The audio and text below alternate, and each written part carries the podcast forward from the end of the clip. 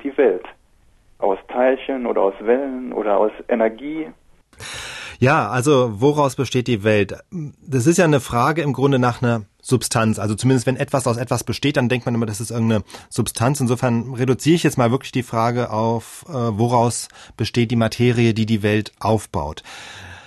Da wissen wir, es gibt vor allem die Atome. Die Atome sind aber auch noch nicht die kleinsten Teilchen, wie man früher dachte. Die bestehen ihrerseits aus kleineren Teilen, im Kern die Protonen und Neutronen und außenrum die Elektronen.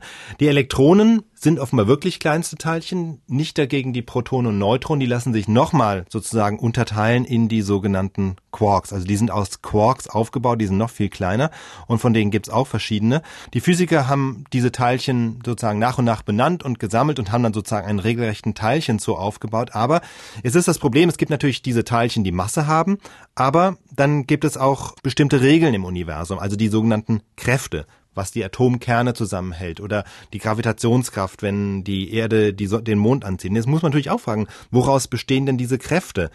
Diese Kräfte, die bestehen nach Ansicht der Physik dann auch wiederum aus ja etwas, was man wie eine Art Teilchen äh, bezeichnen kann. Also so wie es die Photonen gibt, die Lichtteilchen, die eine elektromagnetische Kraft übertragen, stellen Sie sich eben auch vor, dass zum Beispiel zwischen Erde und Mond, die sich gegenseitig über die Gravitationskraft anziehen, dass das auch letztlich über so eine Art Teilchen vermittelt wird, die dann Gravitonen heißen. Ne? Also das zeigt schon mal, wie kompliziert das alles ist, wenn man versucht, das Universum so aus verschiedenen Teilchen sich aufgebaut vorzustellen.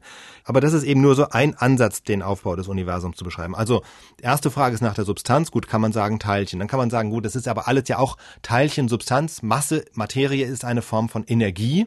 Ja, wissen wir durch Einstein, E gleich mc Quadrat, also Masse und Energie sind irgendwie äquivalent. Und dann gibt's aber auch noch Physiker, die meinen, dass sie der Wahrheit eigentlich am nächsten kommen, wenn man sagt, das Universum ist eigentlich nicht aus Energie und auch nicht aus Materie aufgebaut, sondern der Grundbaustein ist Information.